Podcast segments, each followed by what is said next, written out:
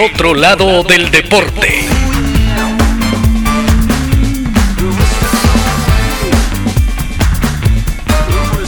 Hoy presentamos la superficie dura del pánico.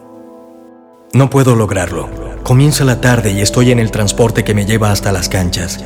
Tengo un ataque de pánico. Actualmente tengo muchos ataques. Mi mente empieza a dar vueltas en espiral. Esto me vuelve loco. Mi esposa me pregunta, ¿qué podemos hacer? ¿Cómo podemos mejorar esto? Y yo le digo la verdad. La única forma de sentirme mejor es a través de la idea de no jugar este match. Se asegura de que hablo en serio. Ella responde con claridad. Bueno, entonces no debes jugar. No tienes que jugar. No juegues. En pleno US Open de 2012, Marty Fish había sufrido un ataque de pánico. Finalmente le dijo adiós al tenis profesional el miércoles 2 de septiembre de 2015, durante otra edición del Abierto de Estados Unidos. Su contrincante fue el español Feliciano López, pero también lo fueron los calambres y la ansiedad. Marty Fish nació en Minnesota en 1981 y durante su carrera cosechó seis títulos de la ATP 250. Su triunfo más significativo fue la medalla de plata en singles de las Olimpiadas de Atenas 2004.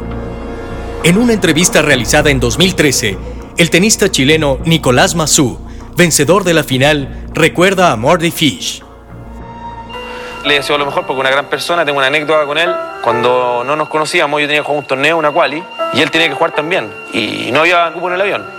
Tipo le dijo a su entrenador se quedara en una ciudad de Estados Unidos y el, entrenador de él me dio su pasaje porque si no, no llegaba a jugar. Y yo me fui en el avión, sin conocerme, me dio su lugar. Era una gran persona.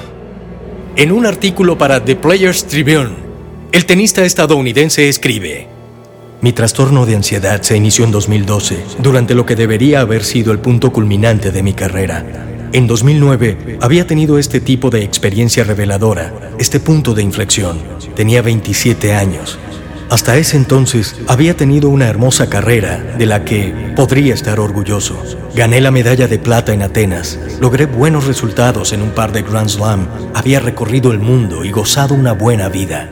En su artículo relata lo sucedido previo al encuentro, cuando le confesaba a su esposa que no jugaría, que el ataque de pánico se había convertido en una superficie dura. Cuarta ronda del abierto de los Estados Unidos, en el día del cumpleaños de mi padre, en el estadio Arthur Ashe, televisado por CBS, contra Roger Federer. Estoy a horas de jugar contra el mejor de todos los tiempos, con la posibilidad de conseguir el mejor resultado de mi vida, y no puedo hacerlo. Desde aquella tarde hasta su retiro, Fish apenas jugó 15 partidos. Hacia 2012, yo era el número 8 del mundo. Era todo por lo que había trabajado casi desde cero. Ya no era un tenista cualquiera, estaba en otro nivel.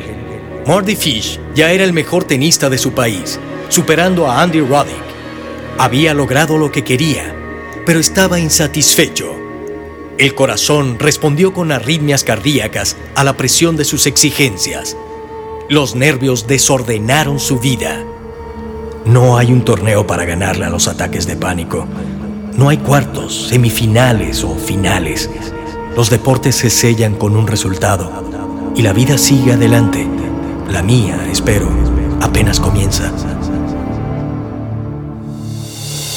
El otro lado del deporte. Si deseas conocer más sobre el otro lado del deporte, escucha nuestros episodios en Spotify, Amazon Music, Apple Podcast, Buzzsprout y iVoox. Búscanos en Instagram y Twitter como arroba eoldeporte. Si te gusta el contenido de El otro lado del deporte, apóyanos con un follow, comentario, like o compartir para seguir contándote nuevas historias.